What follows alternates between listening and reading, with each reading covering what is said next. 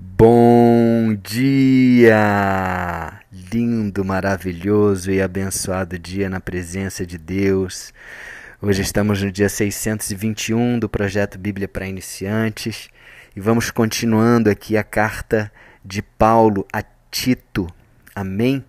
Bom, é, esse é o segundo dia do estudo dessa carta e no primeiro dia a gente entendeu aqui que Paulo estava escrevendo a Tito é, para promover a, a verdade e também para fortalecer a fé do povo de Deus. Então ele continua aqui com alguns direcionamentos de Tito é, para Tito, que foi um filho verdadeiro na fé, conforme Paulo fala aqui no versículo 4, e que ele deixa na ilha de Creta para que ele possa ali ser um líder e possa estabelecer ordem para a igreja que está crescendo ali na ilha de Creta. Amém? Bom, então, no versículo 5 ele fala o seguinte: Eu, Paulo, o deixei na ilha de Creta para que você pudesse, Tito, pôr em ordem o que ainda faltava fazer e para nomear em cada cidade os presbíteros das igrejas.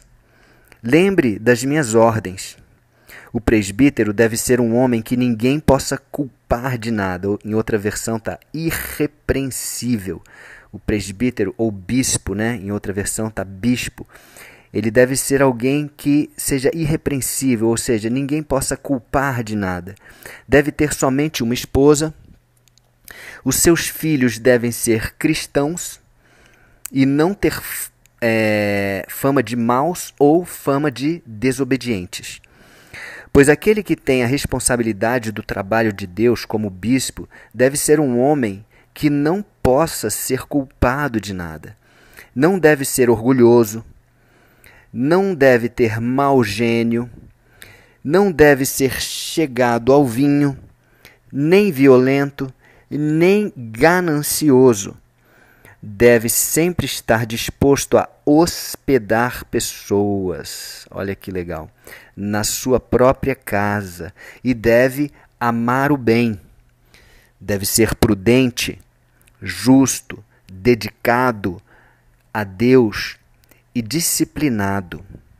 Dedicado a Deus e disciplinado. Deve se manter firme na mensagem que merece confiança e que está de acordo com a doutrina, com o evangelho.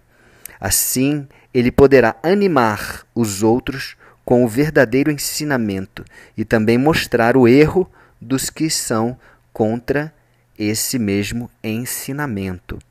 Amém? A gente fica por aqui.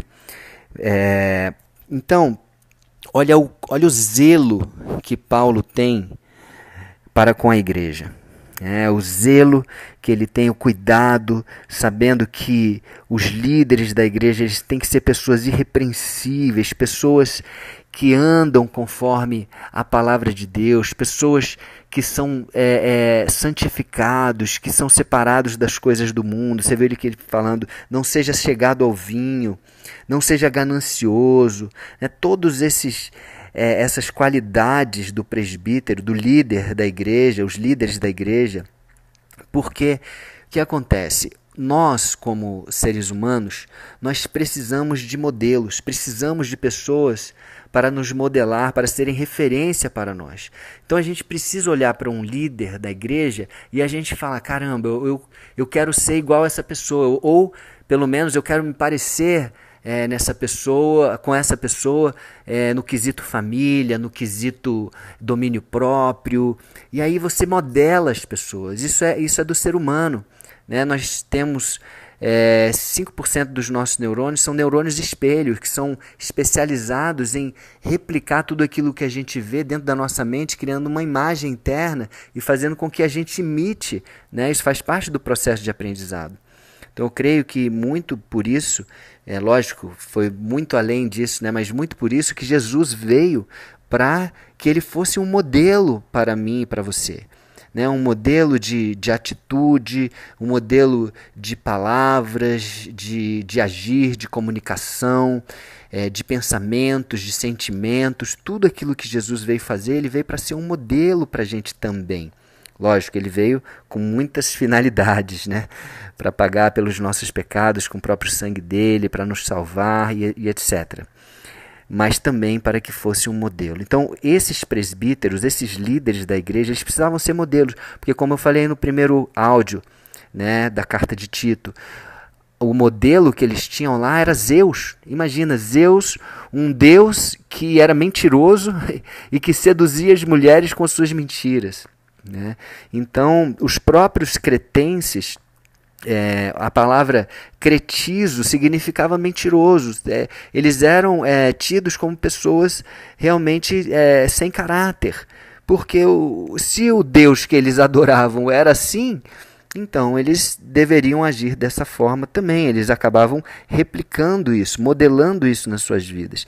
E olha que, que interessante, como Paulo sabe da importância né, de que os líderes fossem irrepreensíveis que não possa ser culpado de nada. Né?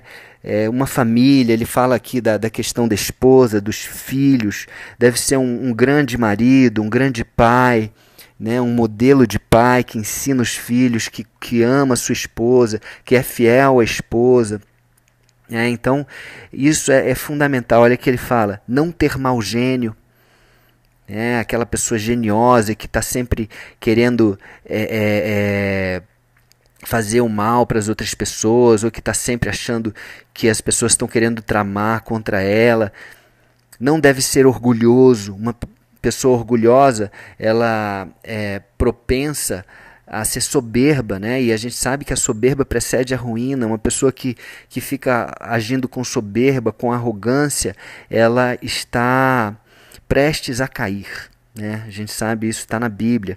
Outra coisa, não deve ser chegado ao vinho, não deve ser violento, não deve ser ganancioso, né? A, gan a ganância é algo terrível, porque imagina, uma pessoa que tem acesso a, a, a recursos financeiros, né, de, de ofertas e de dízimos, imagina uma pessoa dessa sendo gananciosa, ela pode, pode cair facilmente.